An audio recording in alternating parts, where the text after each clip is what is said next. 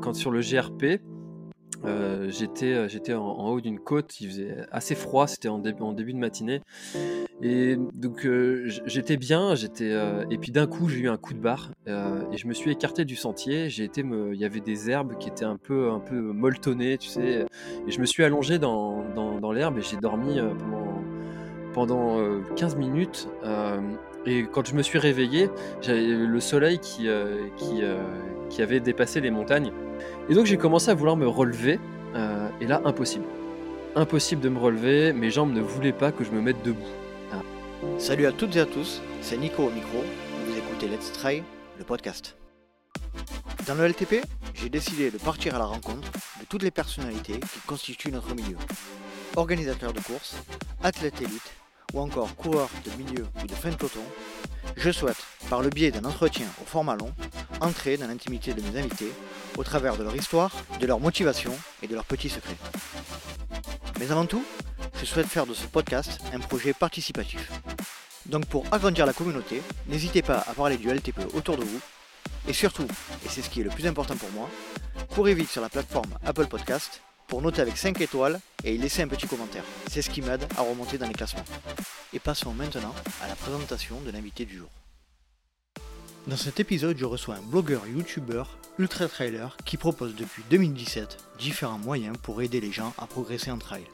En effet, il teste des produits et met son avis en ligne sur son blog ou reçoit également des personnalités du monde du trail en live sur sa chaîne YouTube tous les mercredis à 20h30. Nous parlerons de son histoire de vie et du moment où il a décidé de créer sa propre chaîne YouTube et son blog.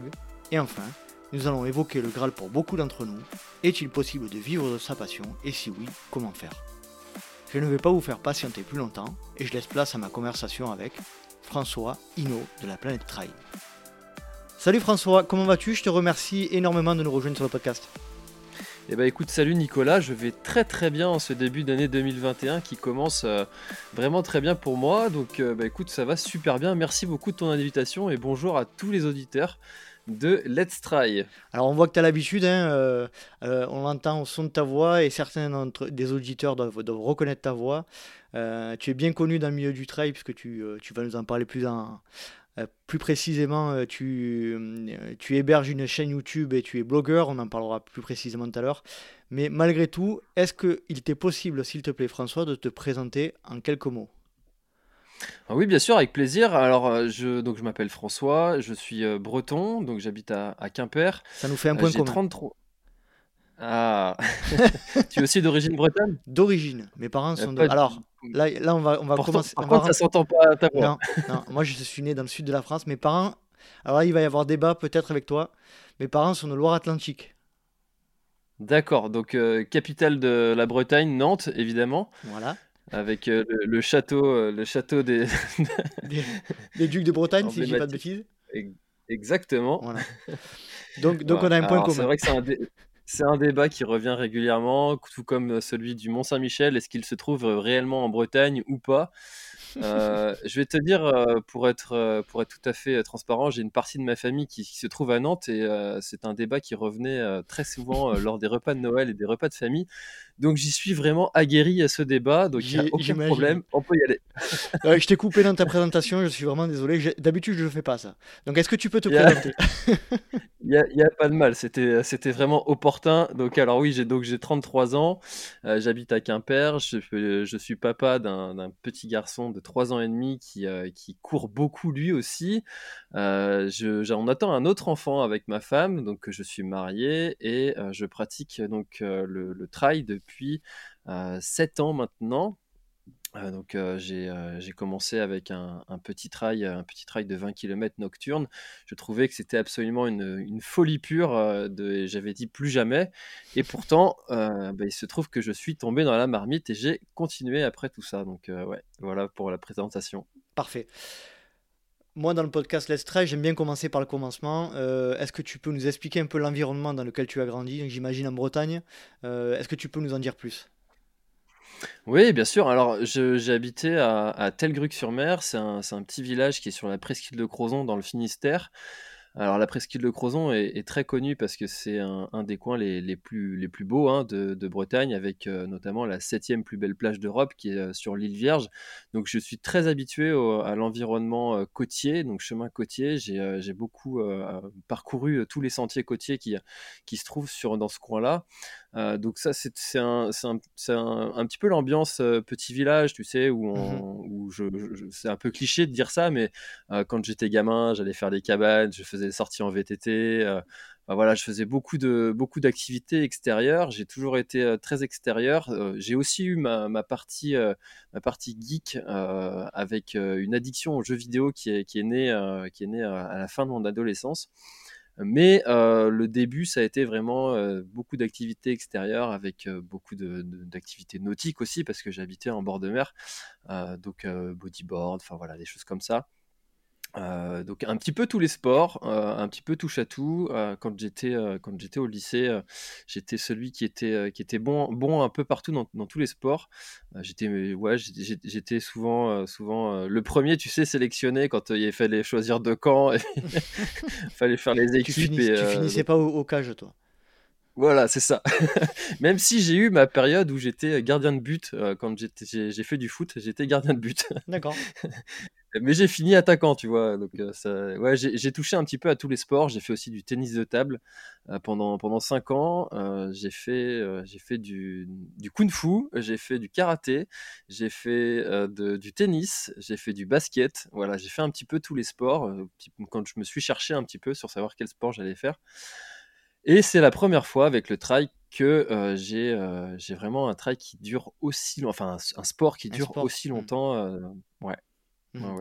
Alors, on y reviendra tout à l'heure. Euh, j'aime bien un peu, euh, comprendre un peu la personnalité de mes invités. Tu étais un enfant plutôt euh, renfermé, plutôt épanoui, timide alors, quand j'étais, ça y a eu des évolutions dans ce, à ce sujet-là. Quand j'étais en maternelle, je me souviens très bien de faire des, choses pour être le chef de la cour, tu sais. Et puis j'étais souvent sélectionné pour être le chef de la cour. Et après, en fait, quand je suis parti au, collège, ça a été tout l'inverse parce que je suis passé dans, parti dans une ville qui était un petit peu plus grande et je connaissais moins de monde. Et le collège a été une période un peu compliquée pour moi où j'étais, j'étais un peu à tout l'inverse, quoi. J'étais la, victime, euh, la victime de, la cour pendant, euh, pendant toutes les quatre années de collège. C'est un très mauvais souvenir, cette période de ma vie. Euh, et, et, le lycée, quand je suis parti au lycée, j'étais en option sport.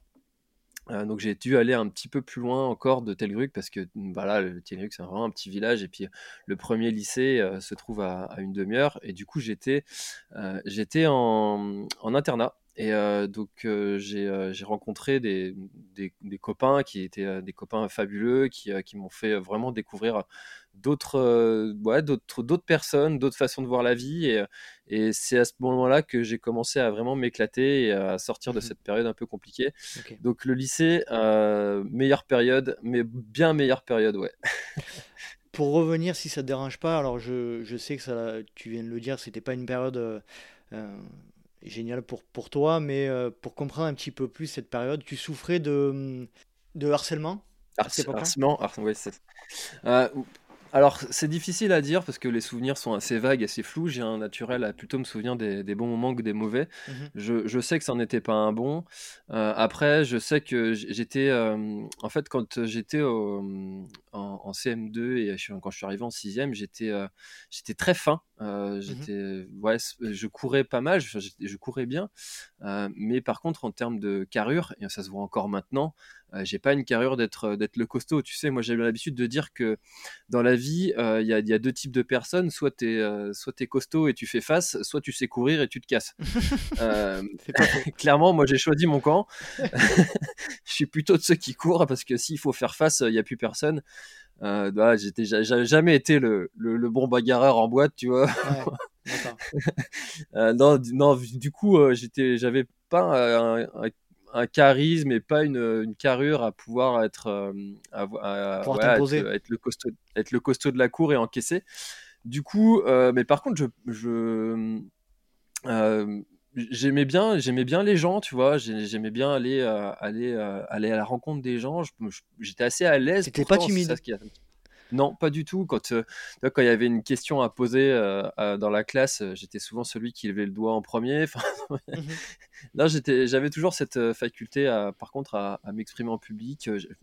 Contre, enfin, ce qui, peut, ce qui peut paraître un peu contradictoire avec, avec cette période. Ouais. J'aime bien, enfin j'aime bien je suis curieux de cette période. Moi aussi, c'est pareil, j'ai subi un peu des, les mêmes problématiques que toi au collège, euh, pour différentes raisons. Je n'ai pas forcément envie de rentrer euh, en détail, mais euh, c'est une période très compliquée, le collège, hein, en termes de relations, en termes de, dureté des relations avec les autres, de, de, des relations avec les autres. je pense qu'on ne se rend pas bien compte à quel point c'est la jungle, quoi, en fait.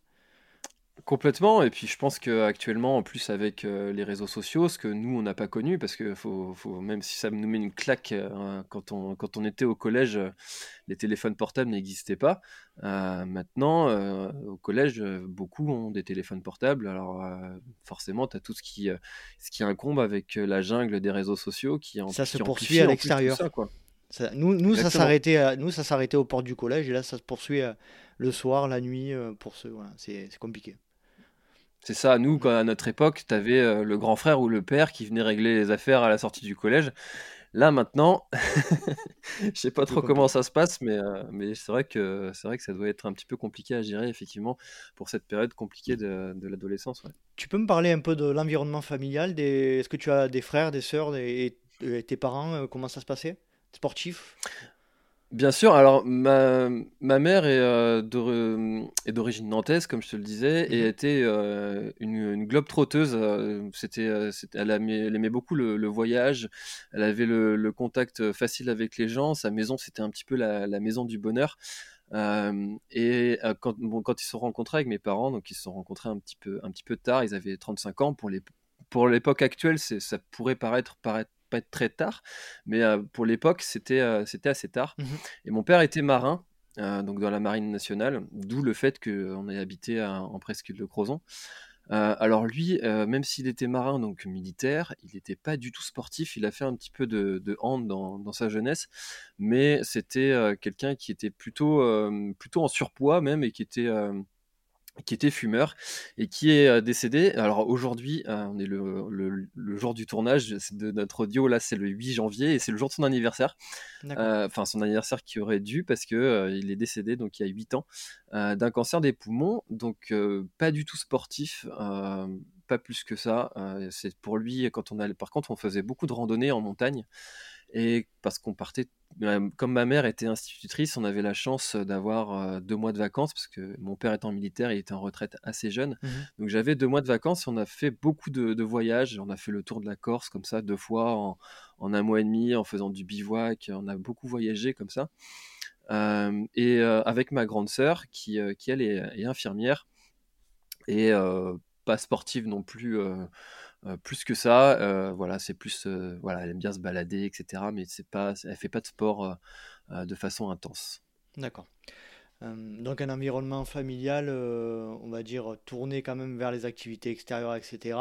Avec une, une belle relation avec les parents. Aujourd'hui, qu'est-ce qui te... S'il y avait un souvenir à retenir, alors je ne sais pas si c'est pas peut-être un peu compliqué, mais à quoi tu penses en premier euh, en pensant à ces moments-là avec tes parents euh, euh, en rando ou, ou en voyage, s'il y avait un moment? Alors, je peux même t'en citer deux, parce que c'est souvent ceux, qui me viennent en, premier. quand on, partait souvent en, montagne l'été mmh avec mes parents, et donc on, faisait des, balades. des balades. Le, deal, c'était balade le matin et baignade l'après-midi dans les lacs. Euh, et souvent avec, euh, avec ma mère, on poursuivait les, les, balades un petit peu plus haut, un petit peu plus loin, et euh, ma sœur et mon père s'arrêtaient et puis se trempaient les pieds dans un, dans un torrent. Ça, c'est des souvenirs, des souvenirs qui me reviennent souvent quand je repense à nos, à nos périodes de vacances. Et moi, moi j'avais l'obsession, tu vois, quand, même quand j'étais ado, d'aller en haut. Il fallait que j'aille en haut, il fallait que j'aille au bout de la balade, il fallait que j'aille au sommet du truc si c'était possible. Euh, et j'ai toujours eu cette, euh, cette envie-là.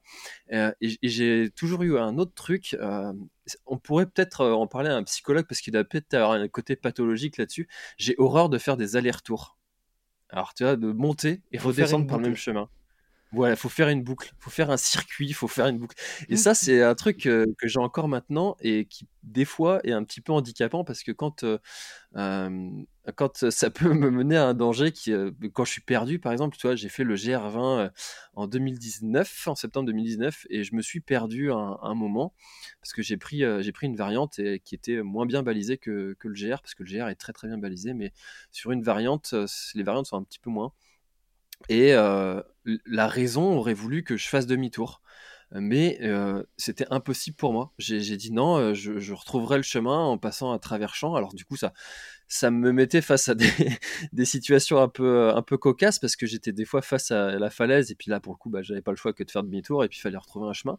Mais j'ai fini par le retrouver, mon chemin, et sans faire demi-tour, donc j'étais plutôt fier de moi. T'étais seul là à ce moment-là?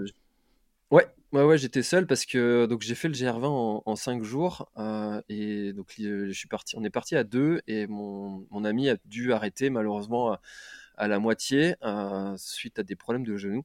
Mmh donc c'était la première étape que je faisais tout seul. Euh, donc du coup, du coup, ouais, j'étais tout seul. D'accord. Donc, donc ça c'était le premier, le premier souvenir et le deuxième c'est évidemment nos, nos périples en, voiture en faisant le tour de la Corse euh, en, camping. Euh, c'était vraiment des souvenirs, des souvenirs incroyables que j'ai avec ma famille, avec mes parents. C'était euh, ouais, ouais, des très très bons souvenirs ça. On peut dire que tu étais plus, tu on, connaît peut-être un peu la réponse déjà, mais tu, tu ressemblais plus du point de vue caractère à, à, ta mère sur l'aspect aller jusqu'au bout des choses, etc. Tu peux, tu peux dire ça?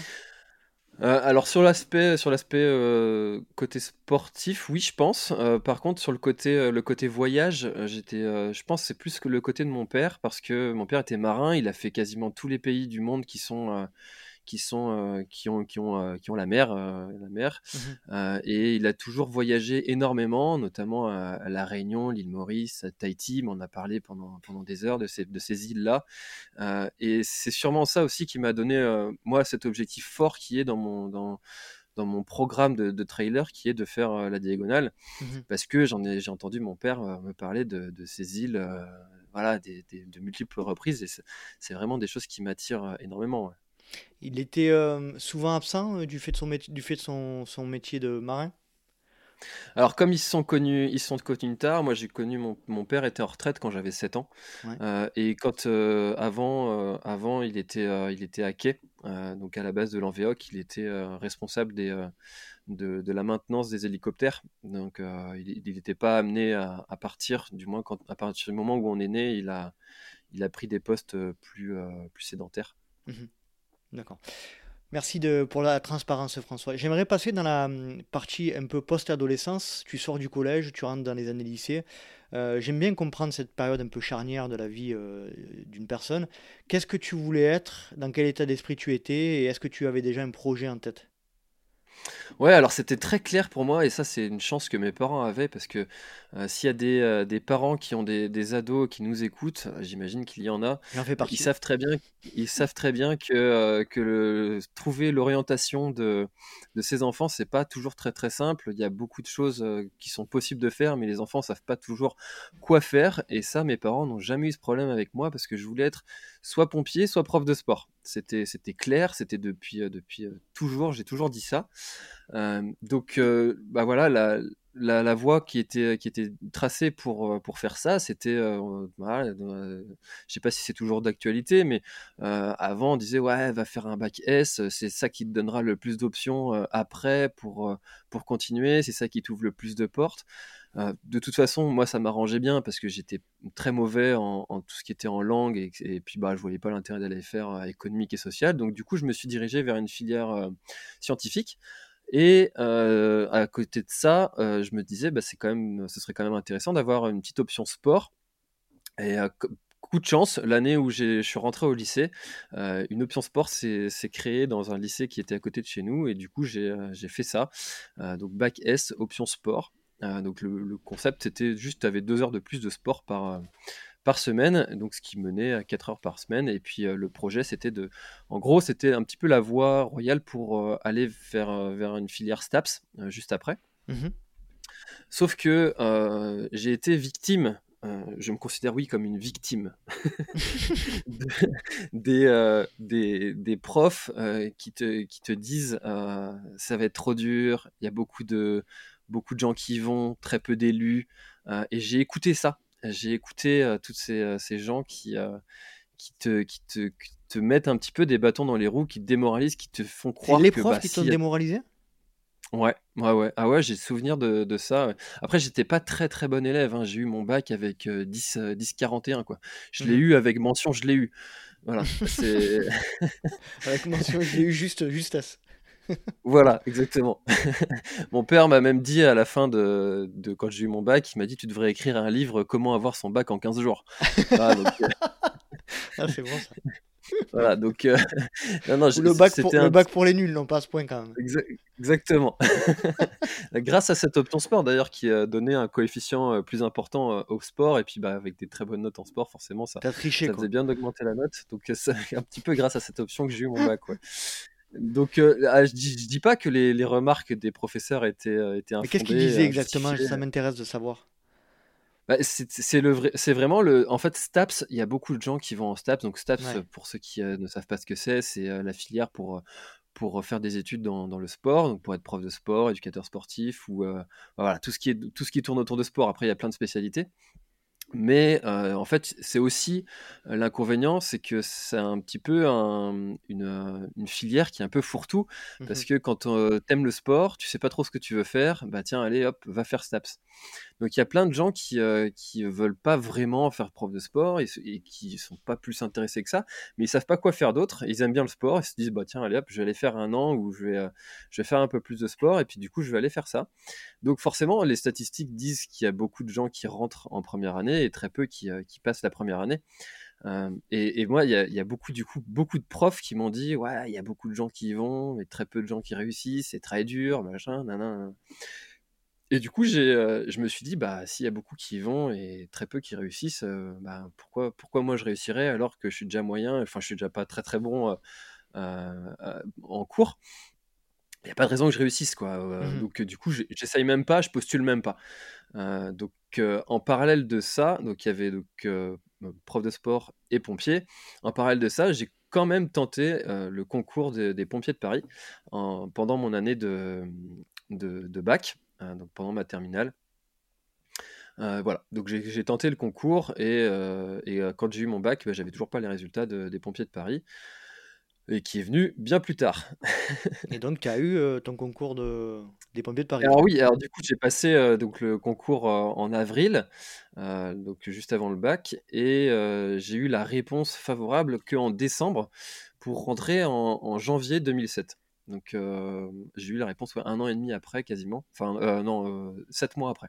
Sept mois après pour... ouais c'est ça, sept mois après. Et, et un- la, euh, la période entre le moment où tu as eu les résultats du bac et, euh, et c'est le moment où tu as su que tu voulais faire pompier, enfin que tu étais pris chez les pompiers de Paris, qu'est-ce qui s'est passé pendant cette période? Alors moi j'avais la, conviction que, que j'allais être pris. Alors, tu vois, Ouais. en grand, en grand désespoir de mes parents euh, qui disaient ouais mais t'en sais rien, euh, faut peut-être faire autre chose. Moi j'avais la conviction que j'étais pris, euh, que ça allait le faire, que c'était juste une histoire de, de patience, qu'il fallait attendre la réponse. Je savais qu'il y avait un, un temps d'attente qui était assez long. Mhm. Euh, et je, je savais que, enfin, voilà, je- ça, les épreuves s'étaient bien passées, l'entretien oral s'était bien passé, les tests psychotechniques s'étaient bien passés. Je voyais pas pourquoi je serais pas pris. Donc moi, j'avais, c'était, complètement euh, hautain, hautain de ma part, et puis euh, avec un ego pour le coup. euh, Pas forcément. hein. C'est pas, Bah, parce qu'on est sûr de- c'est pas parce conviction. qu'on est sûr de soi qu'on est hautain ou qu'on a un ego mal placé. Parfois tu, tu, tu sens que tu as réussi, tu sens que tu as réussi quoi, pour marre, je pense. Enfin, C'est vrai, mais par contre, dans la position d'un, d'un, de, parent, euh, je peux comprendre que ce mhm. soit pas confortable euh, de, de ne pas avoir cette certitude et de voir son, son, son, ado qui est mm. juste là en train d'attendre, quoi.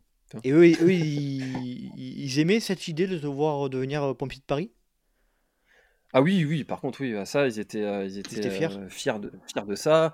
Bon, mon père, même en tant qu'ancien militaire, même s'il n'était pas non plus le plus, comme on dit, euh, militaire euh, pomme de terre, bourrin, euh, tu vois, c'était pas du tout le, le, stéréotype du bifin. Mmh mais par contre, oui, il avait quand même ouais, cette, cette, cette fibre un petit peu militaire, hein, quelque part, de, de, la justesse, la droiture.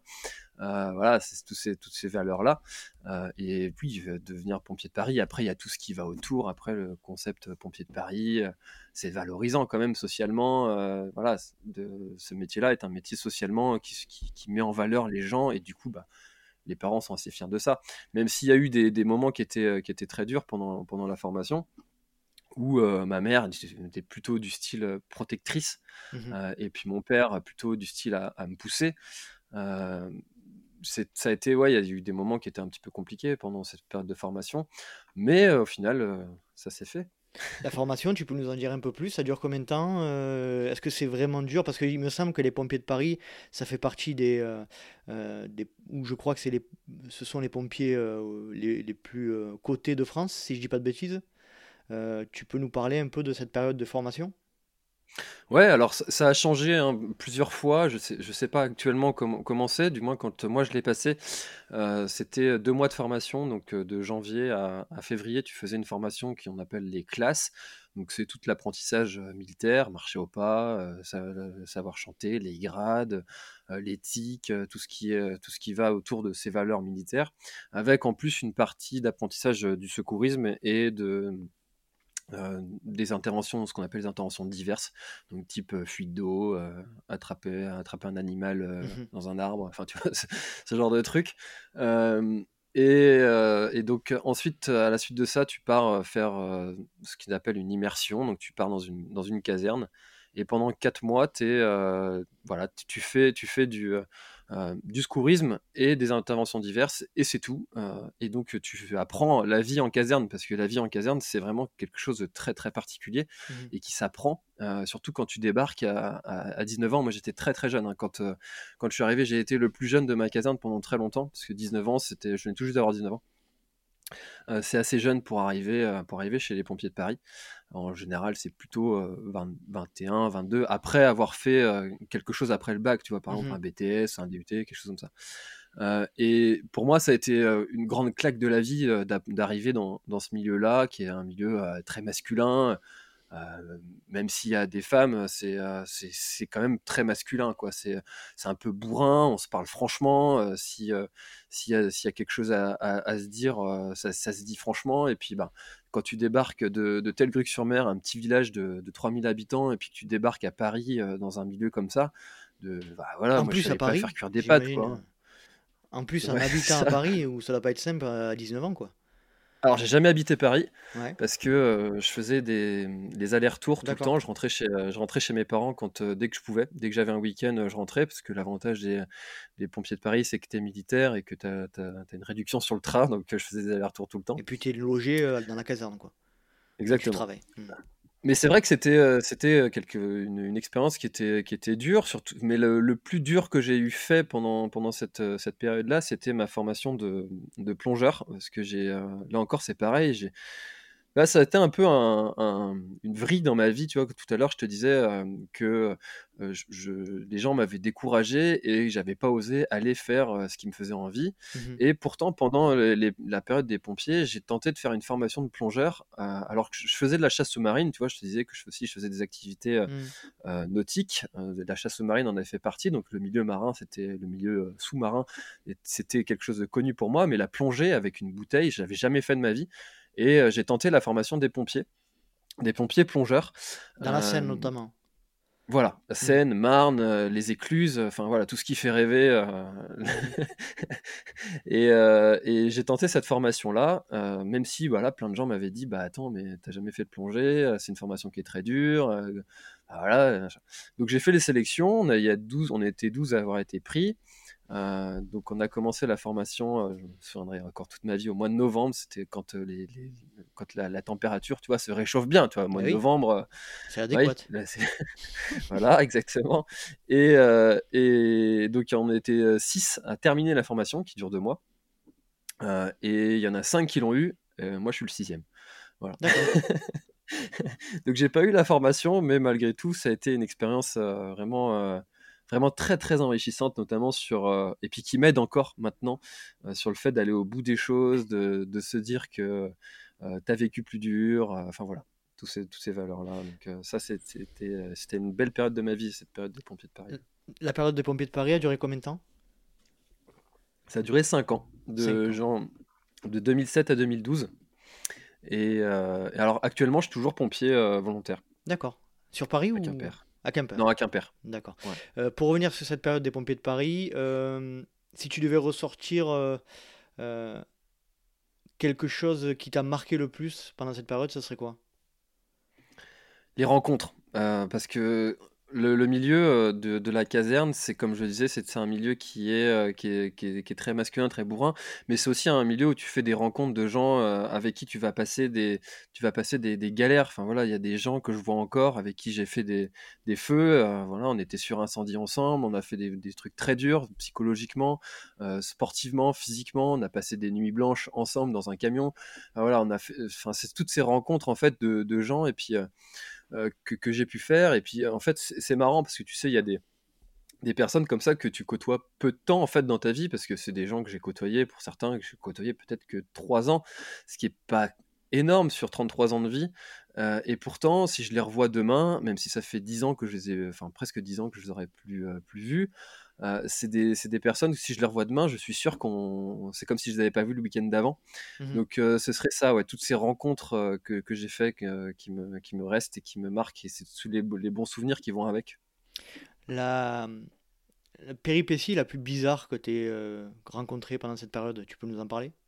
Non, après, c'est vrai qu'il y a des interventions qui sont, qui sont marquantes, des gens qui sont marquants, des, des, des SDF qui, euh, que, tu, que tu reviens, que tu refais souvent, qui sont émotionnellement, qui te marquent, c'est des mmh personnes qui te marquent. Après, euh, des, des choses, euh, des choses bizarres. Ah oui, si, ça y est, j'en ai une. on a, j'ai fait sur intervention quelqu'un qui avait fait dans, dans, son, dans son appartement un, un labyrinthe en, en canette. Il avait, il est, ça pour le coup, pour le bizarre, c'est bizarre ça. Euh, il avait euh, donc, il stockait en fait, il a une maladie. Tu sais, il y a une maladie qui des gens qui, euh, qui n'arrivent pas, à jeter les choses. voilà. Euh, et, lui, c'était les canettes. Et, euh, euh, à tel point qu'il les avait empilées, mais ça, mais depuis des années, et il les avait empilées dans son, dans son appartement, et ça faisait un labyrinthe. Et donc, quand tu rentrais dans. voilà, ça c'est marquant ça. Quand tu rentrais dans son appartement, bah, tu commençais par un chemin comme ça, et puis tous les murs, c'était des canettes.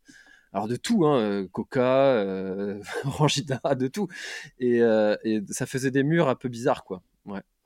Alors, ça s'appelle le syndrome de Diogène, à première vue pour, ah, pour, ça. pour information.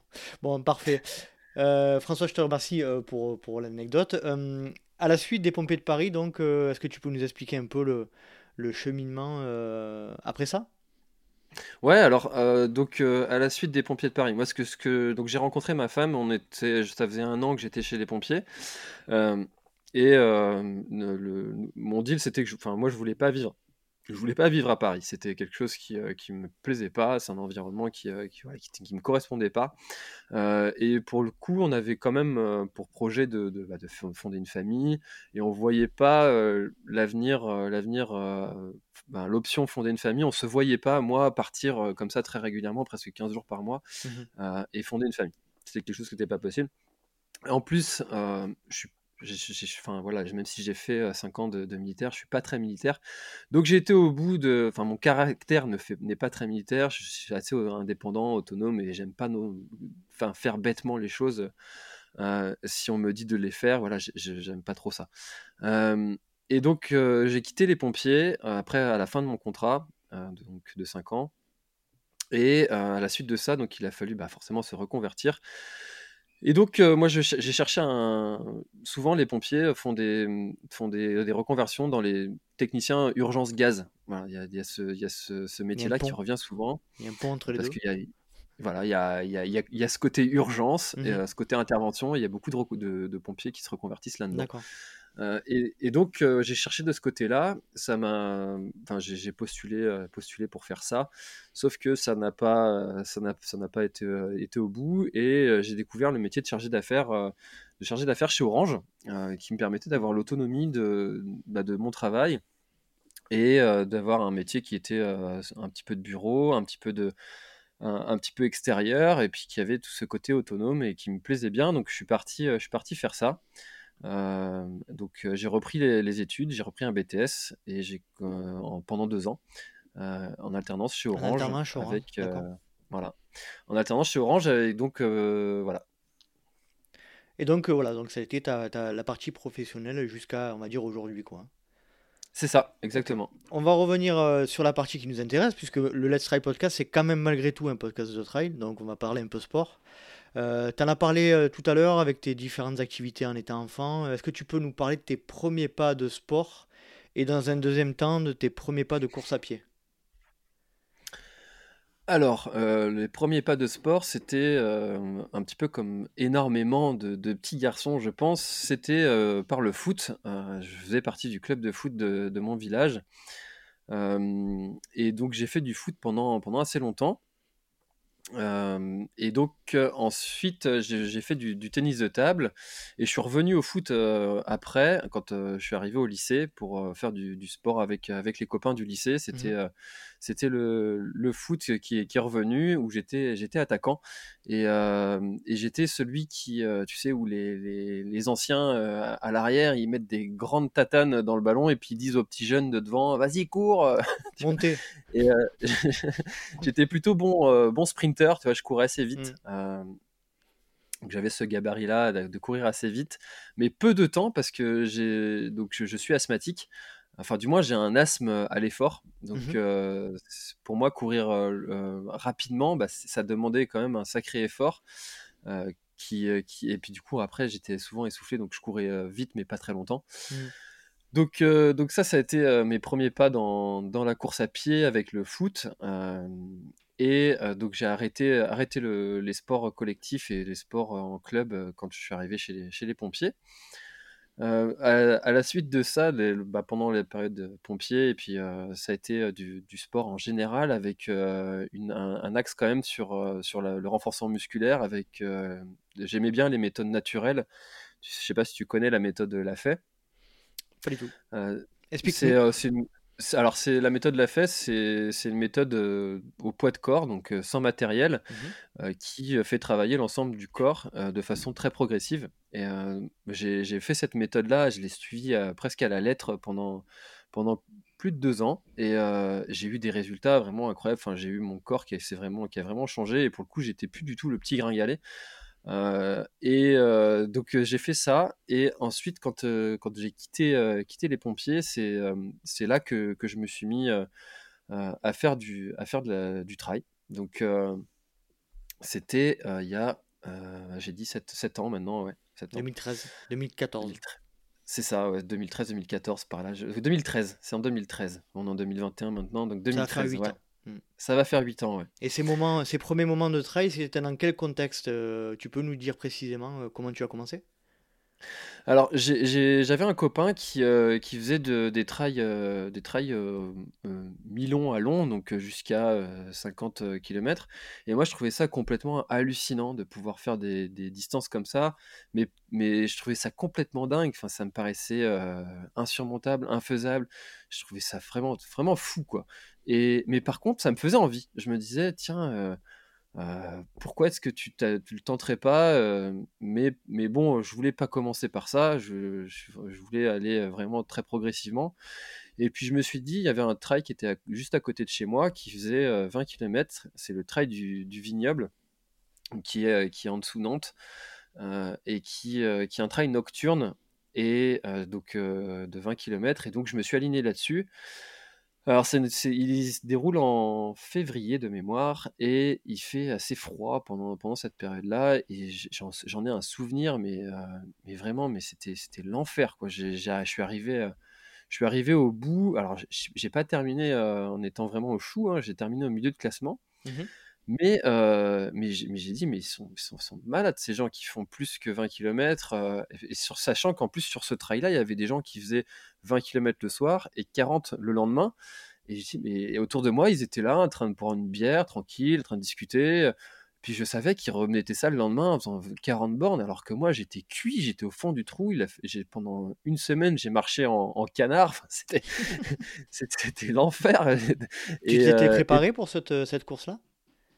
Ouais, je en fait, je alors il y a une période de de ma vie aussi que que dont j'ai pas beaucoup parlé, c'est que j'ai j'ai 2 chiens, heu, 2 huskies, donc je cours beaucoup, avec, avec mes chiens. Je faisais du canicross, donc voilà, pour les dépenser, je courais comme ça, mais je faisais des petits footings, je faisais pas de voilà, j'allais bah, courir, entre 45 minutes et 1 heure. J'ai jamais fait de de fractionné, de d'entraînement spécifique, enfin de toutes ces choses-là et c'est comme ça que je me suis préparé. J'ai pas fait de programme, voilà, je connaissais rien du tout à l'entraînement, à cette époque-là. Donc heu, donc ouais, je m'étais préparé en en faisant des footings. Et hem, donc derrière, tu fais ton 1er trail et hem, quel, dans quel état d'esprit tu après ça? Tu tu dis: «C'est un déclic, j'adore ça» ou tu dis: «Plus jamais»? Alors j'ai au départ, je me dis: «Mais enfin, c'était c'était l'enfer, plus jamais», enfin juste après une course, tu tu te dis souvent ça. Heu, maintenant même je le dis plus maintenant, mais parce que je sais que je vais recommencer, mais mais au début, je me disais souvent ça, heu, plus jamais et puis au final, tu as 2-3 jours après, tu es sur, heu, tu es sur les les sites de d'inscription et puis tu regardes: «Tiens, lequel je pourrais faire, heu, Je vois pas après?» du enfin tout voilà, de quoi tu parles. tu es un petit peu, tu sais, comme, heu, comme un alcoolique anonyme qui, heu, qui prend, heu, sa son son coup de rouge en cachette et qui dit: «Plus jamais» et puis qui ça. après s'en reprend un? C'est clair. C'est heu, Toi toi toi voilà, toi si tu as pas de chance, tu es breton et en plus tu es trailer, donc tu as les 2 à la fois. Je me permets je me permets de faire cette blague parce que je suis moi-même d'origine bretonne, donc j'ai aucun souci à la faire. J'ai 2 passions, c'est ça. Ce n'est pas de l'alcoolisme, c'est de la passion. On est passionné. À boire avec modération, bien sûr, hein. Exactement, exactement. La petite bière d'après d'après course, mais C'est mais la rien de plus. c'est la meilleure. C'est la meilleure.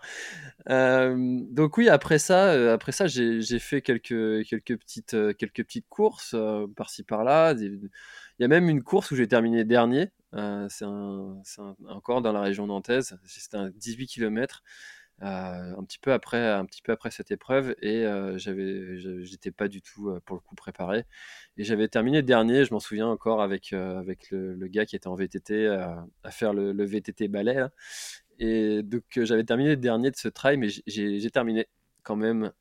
C'est l'essentiel. Exactement. C'est clair. Raconte-moi un peu l'évolution après, tes 1ers trails, au niveau au niveau des des distances. Tu commences à augmenter, tu te dis au fur et à mesure: «Je veux, je veux allonger les distances, je veux me lancer des défis». Comment ça se passe?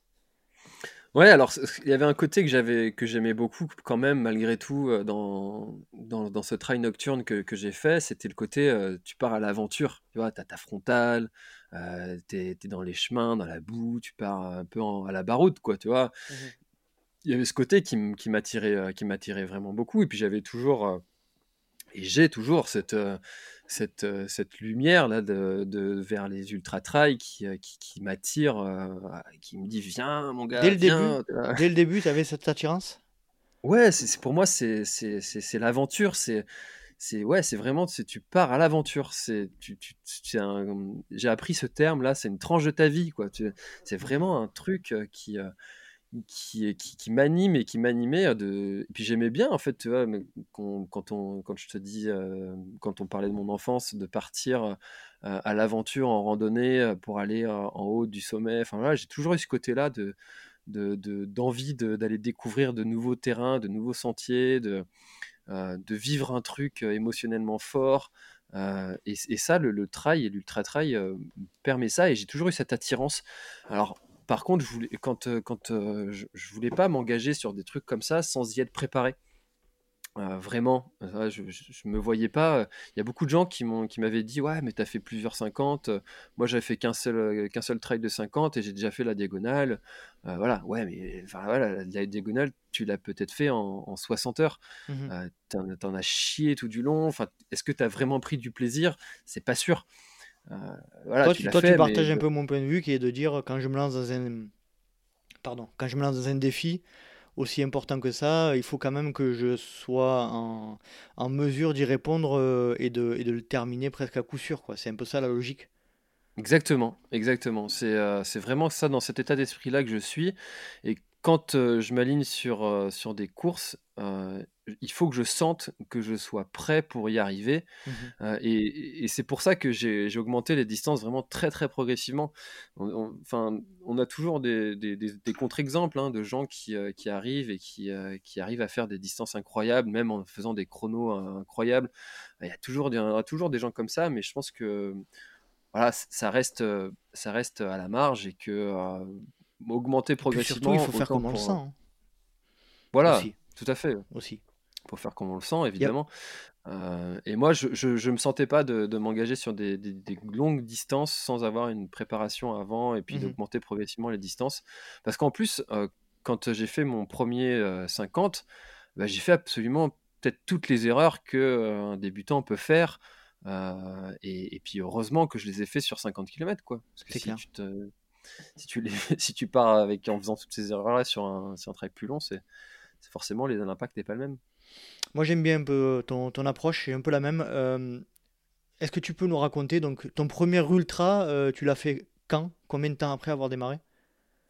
Alors, le, alors ultra, comme, euh, comme il l'ITRA le définit, c'est à partir de, 80 km. Mmh. ma définition de, de l'ultra, ça c'est tout à fait personnel. je ne considérais pas que j'avais fait un ultra tant que j'avais pas fait le tour du cadran, tant que j'avais pas passé mmh. une nuit dehors. pour moi, c'est voilà, c'était pas avoir fait un ultra. Ouais, tout à fait. On peut dire, on peut dire, on peut dire que ça peut être une définition valable. Mais de toute façon, c'est, c'est relatif. Hein. Euh, la définition, elle est, euh, elle est floue. Donc. Euh. Tout, à fait. C'est pour ça que je me suis permis de faire ma définition. c'est clair. celle, qui, celle qui me correspond. Et donc en 2016, j'ai commencé avec les, les trails, les trails longs. Et donc j'en ai fait deux dans, cette année-là. Ensuite, j'ai fait toutes les courses du Challenge West Trail Tour. et donc, donc ça se faisait un, 50 km environ tous les, tous les deux mois presque. Mmh donc j'ai augmenté comme ça. Et puis l'année d'après, donc en 2018, j'ai commencé à faire des trails de 90 km. Donc avec euh, la Barjo. Euh, j'ai fait aussi euh, le trail de, de Belle-Île qui fait 83. voilà, j'ai commencé à augmenter les distances comme ça. Mmh et donc ensuite, l'année encore après, donc en 2019, c'est là que est venu donc l'ultra, comme, comme je le définis, avec le Grand Raid des Pyrénées, les 120, 120 km du Grand Raid des Pyrénées que j'ai fait donc en 2019. Petit coucou à Jean-Baptiste, à, JB Coré, qui a été un de mes invités et euh, qui avait fait le, GRP, mais le, grand, lui, le 300, je sais, pas le 300, mais non. Peut-être le, peut-être le, 2, voilà, le 220 ou un truc comme ça. Petit coucou à lui. et euh, c'est vraiment euh, ouais, un trail qui est magnifique. qui, ouais, j'étais encore dans, dans ce coin-là il n'y a pas très longtemps et c'est c'est un endroit qui est vraiment splendide et euh, ouais, j'aime bien dire que je, je voilà, j'ai pas envie de retourner faire deux fois les mêmes trails mmh parce qu'il y en a tellement à faire et des paysages à découvrir, euh, tous aussi euh, magnifiques les, uns que les autres. Et pourtant, voilà, il y a quand même cette attirance qui fait que des fois, tu as envie de retourner faire refaire des épreuves et je pense que le, le Grand Raid des Pyrénées peut en faire partie. Aujourd'hui, tu, es dans... Aujourd'hui, tu es dans quel. Euh, tu, tu, tu, tu, fais encore des ultras Bon, mis à part l'année 2020 qui a été ce qu'elle a été. Mais euh, tu es toujours dans cette logique de, de, de faire des ultras euh, plusieurs fois par an? Oui, ah oui, oui, complètement. même, si, même cette année de 2020, elle a été, pour moi, j'ai fait des ultras, mmh j'ai fait ma plus longue distance en off. j'ai fait 140 km, donc sur une course que j'ai organisée moi-même. Euh, course off. Mmh euh, donc euh, ça a été un bel événement aussi, ça de l'année 2020, 140 km tout autour de la presqu'île de Crozon. dans le Finistère, qui, qui, était une course qui me tenait à cœur, parce que c'était l'endroit où je vivais étant jeune. Donc oui, oui, je suis toujours dans cette optique-là de faire des ultras, d'augmenter les distances. alors je sais, ça me fait rêver hein, quand je vois des, courses comme le, le, Tour des Géants, Tour des Glaciers, de faire des, courses très très très longues comme ça, ça me fait rêver. donc évidemment que si je continue comme ça, ce sera des, des courses sur lesquelles je vais, je vais m'aligner un, jour ou l'autre. Mmh est-ce que tu peux nous parler de ton plus beau souvenir de trail Alors, le, bizarrement, ça va pas être un, trail euh, euh, officiel. Euh, ça va être, mais ça s'apparente à du trail. C'est quand j'ai fait donc le GR20 en 5 jours. Et avec un ami, ça a été, ça a été une, enfin voilà, sur ma chaîne YouTube, je, je l'ai appelé l'histoire d'une vie, quelque chose comme ça. Enfin, c'est c'est un, un, parcours qui, qui, qui est splendide. voilà, j'ai fait deux fois le tour de la, la, Corse avec mes parents en camping. Enfin, faire le GR20, c'est ce côté mythique. Il y a toutes ces rencontres que tu fais dans, sur le parcours au refuge. Et, ce partage-là avec cet ami, alors forcément, on n'a pas pu aller au bout et ensemble, et ça, c'est quelque chose que, que, je regrette, mais c'est voilà, je lui en veux pas. Hein, tu peux le citer, hein, on le salue, comme ça Ouais, Vincent. on, salue Vincent. Vincent voilà. évidemment, euh, qui, qui, est, qui, est, un très très bon ami et, et, euh, et voilà, qui je suis, je suis vraiment très très content d'avoir fait, euh, d'avoir fait ce, ce, ce délire-là et qui m'a, qui m'a mis un pied et qui nous a mis un pied tous les deux parce qu'on a envie de, renouveler l'expérience en faisant d'autres d'autres parcours. Mmh d'autres parcours comme le Tour du Mont Blanc, des, choses comme ça en, rando, euh, rando rapide. Euh, en, en partant le plus léger possible. Et ça, ça c'est vraiment l'entraînement au trail et à l'ultra trail qui m'aura permis de faire euh, ce genre de truc. Parce que si t'es pas préparé à faire de, du trail long, bah, le GR20 en 5 jours, tu, ne le ah, fais pas. C'est clair. Je, salue de mon côté, euh, je me, permets, excuse-moi François, euh, je, salue Thomas avec qui on, devrait faire ce type de projet euh, très prochainement. Je, lui fais un coucou. Voilà. Donc voilà, ton, souvenir, c'est le, le, le, GR20. Quoi. Ouais, le GR20. Le GR20, et puis alors pour parler d'un souvenir de, de trail, qui est un, un, des souvenirs qui me, qui, qui, me, qui me revient souvent, c'est quand sur le GRP, j'étais j'étais en, haut d'une côte, il faisait assez froid, c'était en, en début de matinée. Et donc j'étais bien, j'étais et puis d'un coup j'ai eu un coup de barre et je me suis écarté du sentier. J'ai été me, il y avait des herbes qui étaient un peu un peu molletonnées, tu sais, mmh et je me suis allongé dans, dans, dans l'herbe et j'ai dormi pendant pendant 15 minutes. Et quand je me suis réveillé, j'avais le soleil qui, euh, qui, euh, qui avait dépassé les montagnes. Et donc je me suis réveillé avec un petit lever de soleil comme ça, presque en haut d'une montagne. Avec, euh, enfin, c'était magnifique. Et donc j'ai commencé à vouloir me relever. et là, impossible. Impossible de me relever. Mes jambes ne voulaient pas que je me mette debout. donc bah, c'est bien, il fait, il fait beau, c'est joli autour de toi, mais bon, au bout d'un moment, il faut avancer. Euh, et, mes jambes ne voulaient pas que je me mette debout et j'étais à quatre pattes en train d'avancer pour essayer de rejoindre le sentier. Et là, il y a des gens, des randonneurs qui, euh, qui sont passés par là parce que c'était euh, juste après un, refuge et qui commençaient en fait leur, leur, étape, leur étape du jour. Et c'est eux qui m'ont aidé à me relever. Donc j'aurais dû filmer cette, parce que ça c'était c'est quand même mythique et qui m'ont donné du baume du tigre et tout pour que je me masse un peu à la va vite, enfin voilà, sur, sur, le, sur, le bas sur le bord du terrain. Euh, donc ça aussi, c'est un, un, très bon souvenir, comme quoi les gens sont vraiment toujours prêts à aider, euh, surtout dans ces milieux-là. C'est clair. Toujours une bonne solidarité. Euh, on peut considérer que c'est ton pire souvenir de trail ou il y en a un autre? Non, alors le pire, le pire, on va, je vais dire que ça va être le, le, mon premier trail. Ouais, mon premier trail, même si je suis arrivé au bout en pleurant de fierté, ah, le, ouais, c'était le, pire parce que j'ai vomi. j'avais du, enfin pour te dire, j'avais un, un, paquet d'abricots secs sur moi, mais tout, le paquet. J'avais un, saucisson syntagone, j'avais tout le saucisson. j'avais des ampoules parce que j'avais pas préparé mes pieds. C'était des placards. Enfin c'était l'enfer c'était l'enfer. Donc ce trail-là, ouais, j'ai fait, j'ai fait énormément d'erreurs. J'avais, pas faim, j'avais faim, j'avais envie de vomir, j'étais pas bien. Et, ouais, non, c'était, c'était vraiment un moment très très dur. Depuis ce trail-là, je l'ai refait trois fois et, et c'est toujours des meilleurs moments. Hein. On va passer un petit peu à la partie YouTube et, et, blog. Donc, est-ce que tu peux déjà nous dire euh, quel est le principe de ta chaîne et de ton, et de ton blog assez euh, succinctement, s'il te plaît? Ouais, alors ça se résume dans le nom en fait. La planète Trail, été, euh, ce nom-là a été trouvé suite à un, un, petit colloque, sondage que j'ai fait sur, sur ma, page Facebook, enfin ma chaîne, mon compte Facebook, je m'y perds avec tous ces mots, mon compte Facebook perso.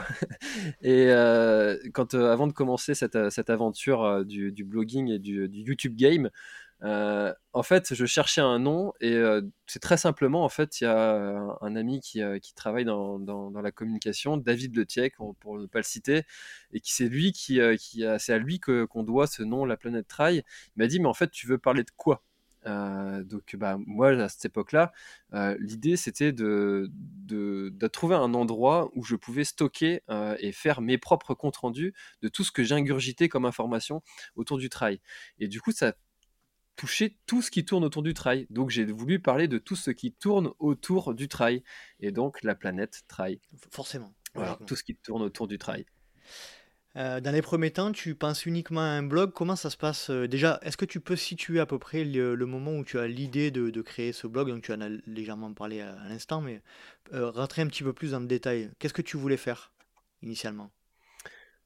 Alors initialement, c'était de mettre à un endroit toutes les connaissances que moi j'ingurgitais, les faire, les, monter à ma sauce, les résumer, les voilà, et puis, puis aussi trouver un endroit pour pouvoir raconter mes récits de course parce que c'est quelque chose que je faisais aussi au début. J'écrivais tous mes, récits de course parce que ma, donc mère, qui m'a toujours accompagné sur, sur mes trails, que ce soit pour faire mon assistance dans, lors de trails off ou juste être présente dans des trails officiels, mmh bah, elle, trouvait ça bien en fait de, voir cette ambiance, elle aime beaucoup cette ambiance, mais par contre elle était un peu frustrée de ne pas voir entre les ravitaux.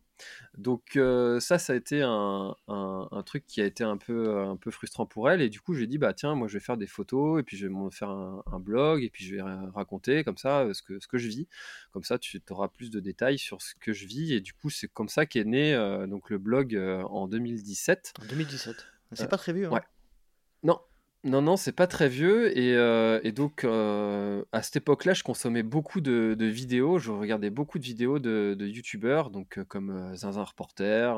voilà, je, regardais beaucoup Vincent Godin aussi, mmh que j'aime beaucoup. Voilà, je regardais beaucoup leurs vidéos. Et puis, puis, je me suis dit, ben allez, pourquoi pas moi Et pourquoi pas montrer aussi.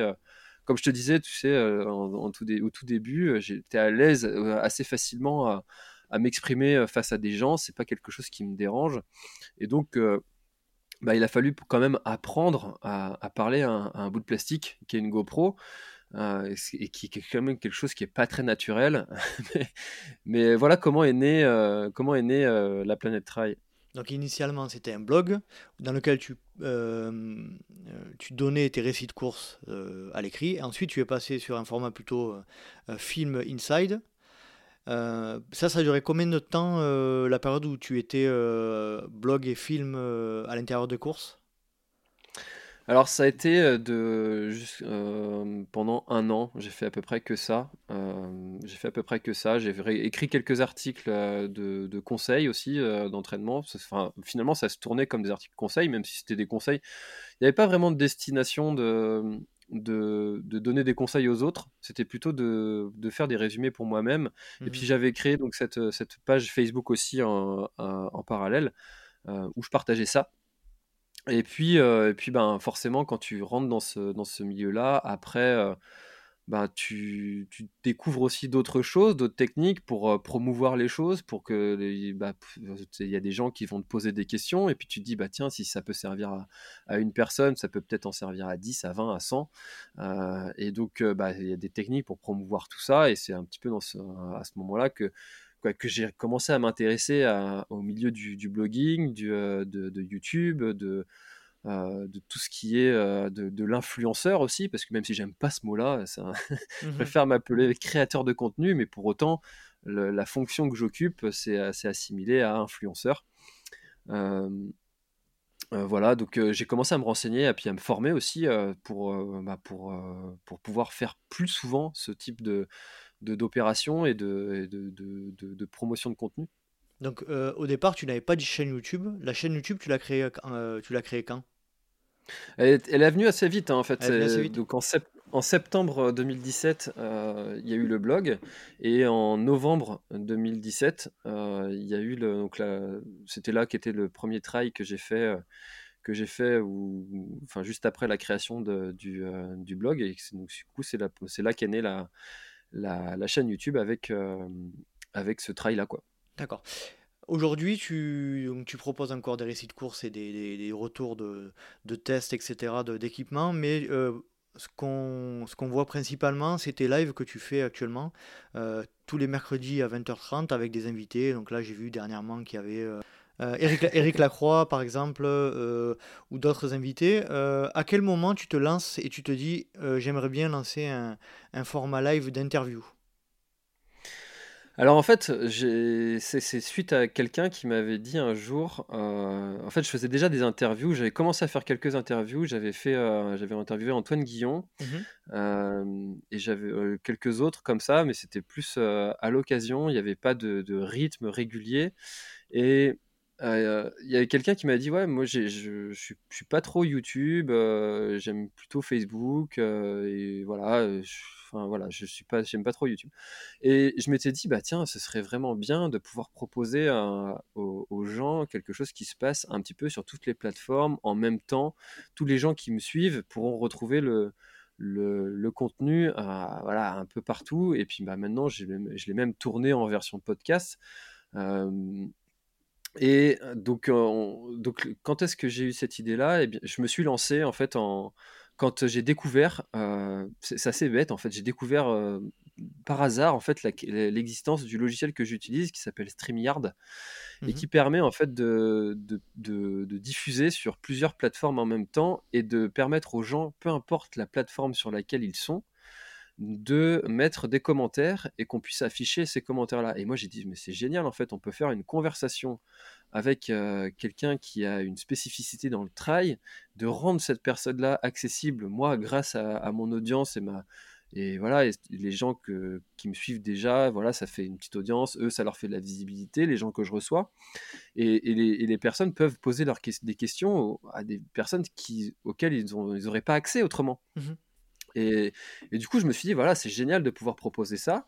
Euh, et, et, puis, euh, et puis bah, moi, ça aussi, ça m'intéresse ça m'intéresse de, poser des questions euh, à ces personnes-là, de savoir un petit peu leur, leur parcours, d'écouter leurs conseils. Tu sais, comme on dit, hein, on est la, moyenne des, cinq personnes que l'on côtoie le plus dans notre vie. Bah forcément, si, tous les mercredis, personnellement, je côtoie des, des, gens qui sont spécialisés dans un domaine qu'est le trail, bah forcément, moi aussi, je vais en tirer des, des, compétences et puis ça va me servir pour ma vie euh, personnelle, sportive, professionnelle. Voilà, donc il euh, n'y a que de la valeur en fait qui est retirée de, de ces rendez-vous-là.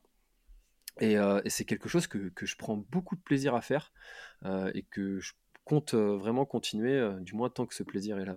Je te confirme, moi c'est pareil, hein. on est un peu dans la même logique, sauf que moi je diffuse pas sur YouTube ou, en vidéo, mais euh, le principe est plus ou moins le même.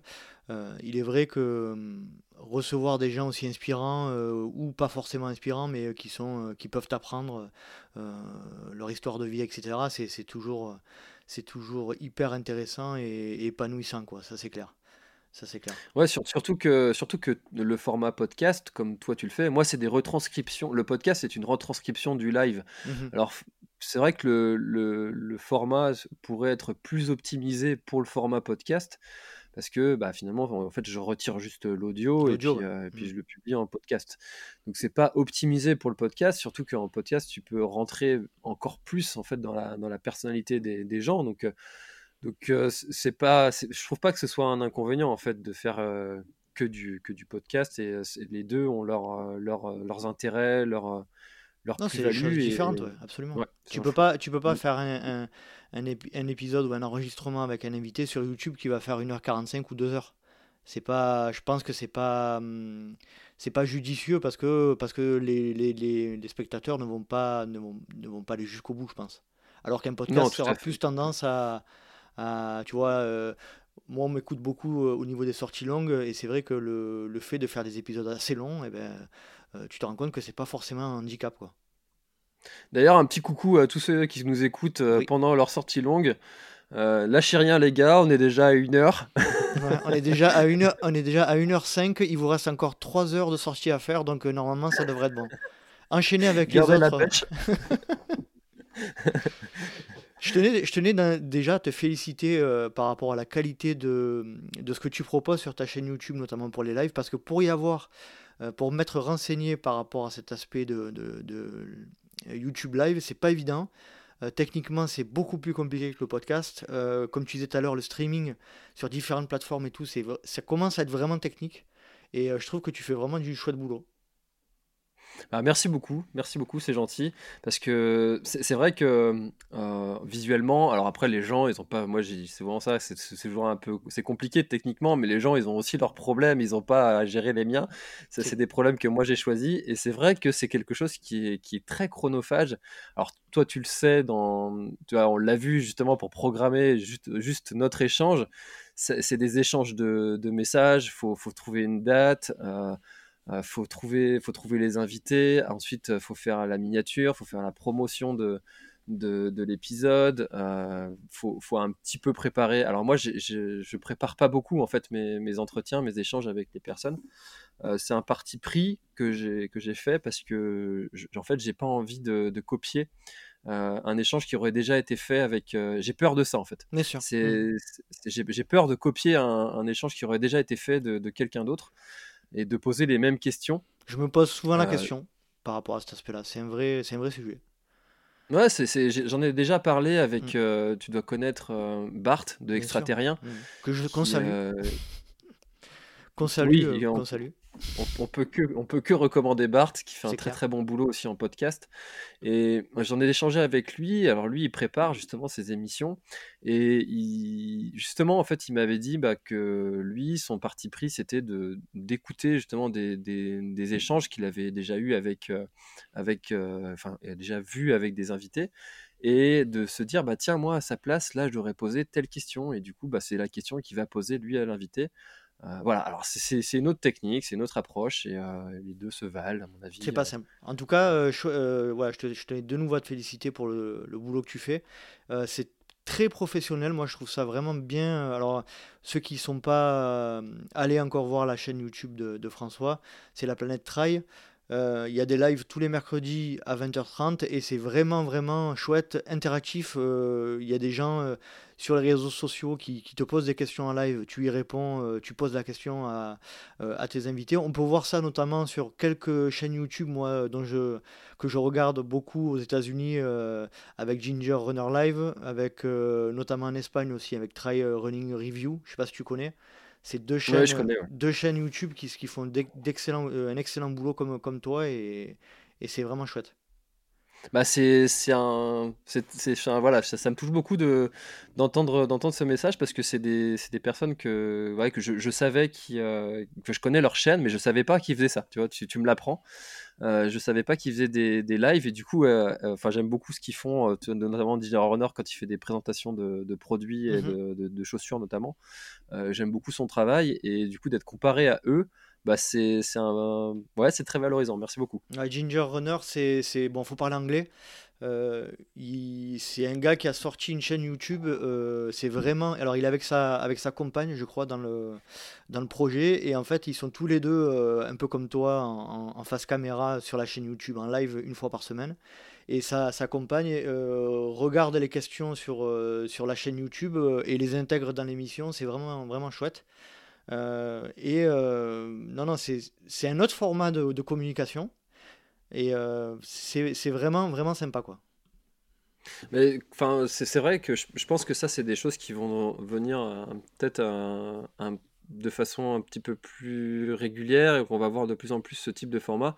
Quand euh, je, vois l'intérêt en fait de, de, de, ce que je fais euh, par des, des, des, gens qui sont euh, vraiment des, ce qu'on appelle les médias mainstream, enfin voilà, les, les, médias qui sont établis, tu vois, des, mmh des, rédacteurs en chef de magazines, tu vois, je pense à Serge Moreau qui, qui, qui, a accepté mon invitation et qui, qui m'a recommandé à, à des, personnes qui sont qui sont difficiles à atteindre. Euh, enfin voilà, il y a des personnes comme ça qui, euh, sont très demandées. Hein, euh, et qui, j'aurai la chance de recevoir sur, sur mon émission en live, bah, c'est quelque chose de, gratifiant. Je pense aussi à Vincent Godin qui, est, dans le milieu du, du, trail depuis très longtemps et qui m'a vraiment, enfin qui m'a dit que j'avais trouvé vraiment un, un très bon très bon créneau et que qui trouvait que je l'animais bien aussi. Donc donc c'est valorisant de, prendre du plaisir à faire ce que tu fais et puis en plus de voir des messages de, tes pairs, tu vois, des gens qui font un peu les, mêmes choses que toi, tu vois, de, produire du contenu autour du trail, toi, comme tu fais toi, comme, fait, comme font Vincent Godin, Serge Moreau, enfin bref, tous ceux que, j'ai déjà cités, de voir que ces gens-là apprécient le travail que tu fais, bah, c'est extrêmement valorisant et puis ça incite forcément à, continuer. Non, bah, je, réitère mes félicitations et, tous les auditeurs du LTP, rejoignez la chaîne YouTube de François à la planète Trail. Euh, aujourd'hui, tu, vis de, de, ça ou pas?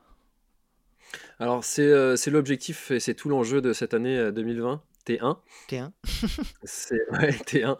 Euh, c'est de passer euh, à un stade au-dessus euh, et de, de, pouvoir me permettre de, de vivre de, de, ça parce que bah, forcément de créer du contenu ça prend beaucoup de temps et cette année 2021 va être une année un petit peu transitoire.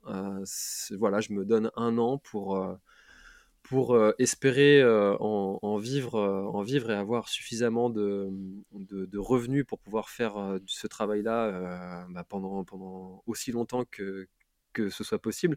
Alors les sources de revenus, elles sont, elles sont, elles sont assez simples. Hein. C'est, YouTube via la, monétisation des vidéos. Mmh c'est l'affiliation grâce aux produits que je teste. Dans, dans les descriptions des, des, vidéos, il va y avoir un, un lien affilié. Moi, je touche une commission sur sur ce lien-là.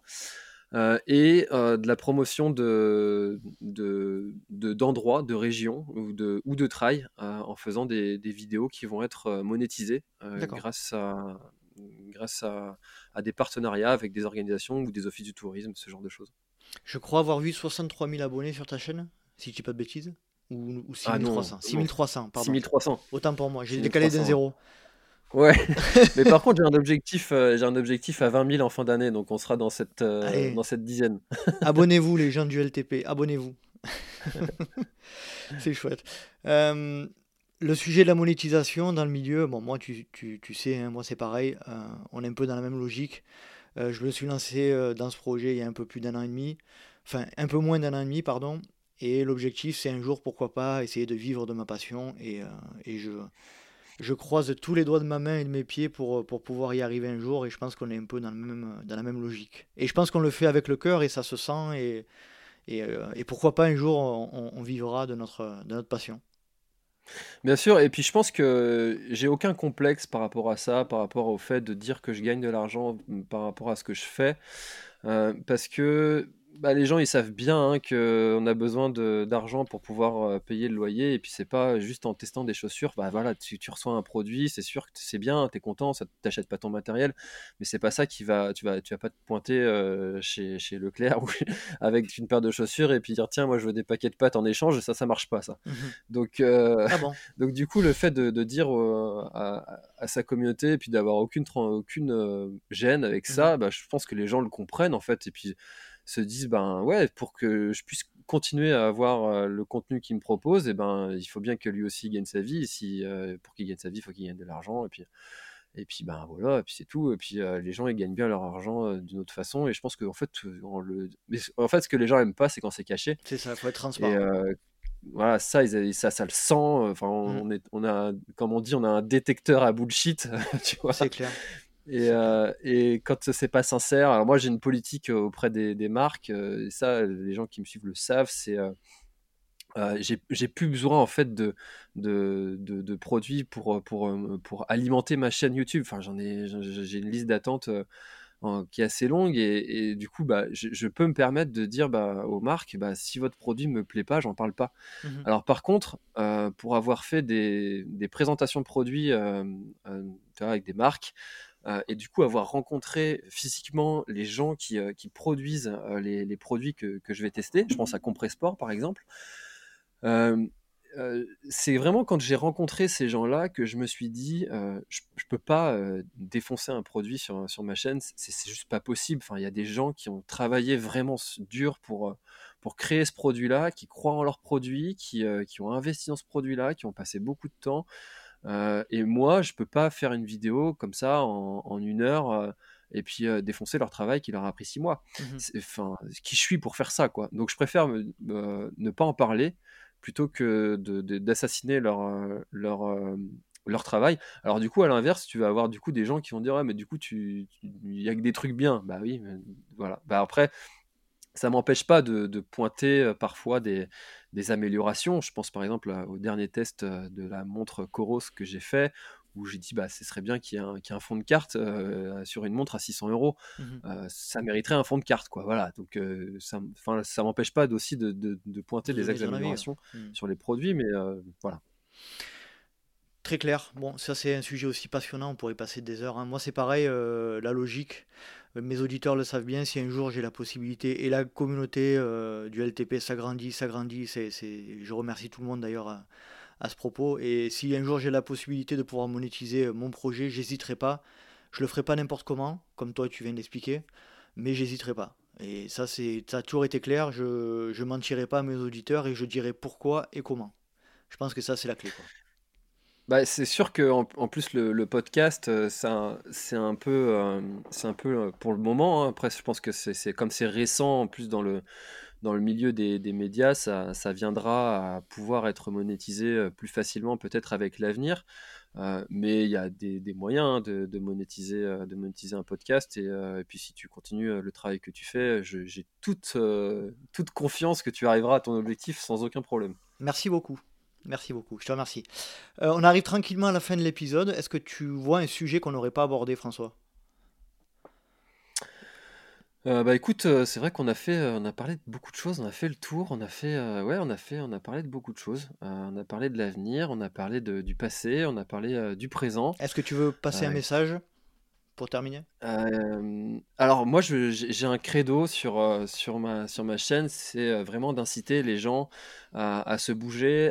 pendant très longtemps sur ma chaîne YouTube, je, terminais toutes mes, vidéos en disant aux gens défiez-vous, lancez-vous des défis.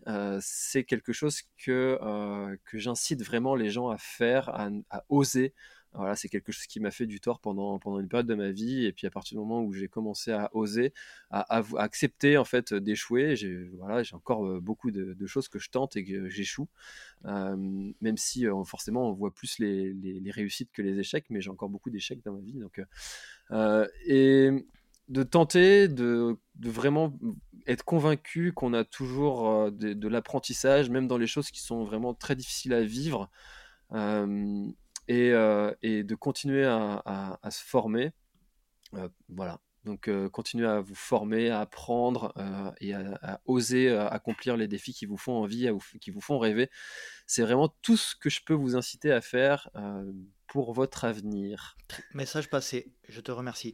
On va terminer par les questions rapides. Alors, j'imagine que tu connais le concept des questions courtes avec des réponses courtes.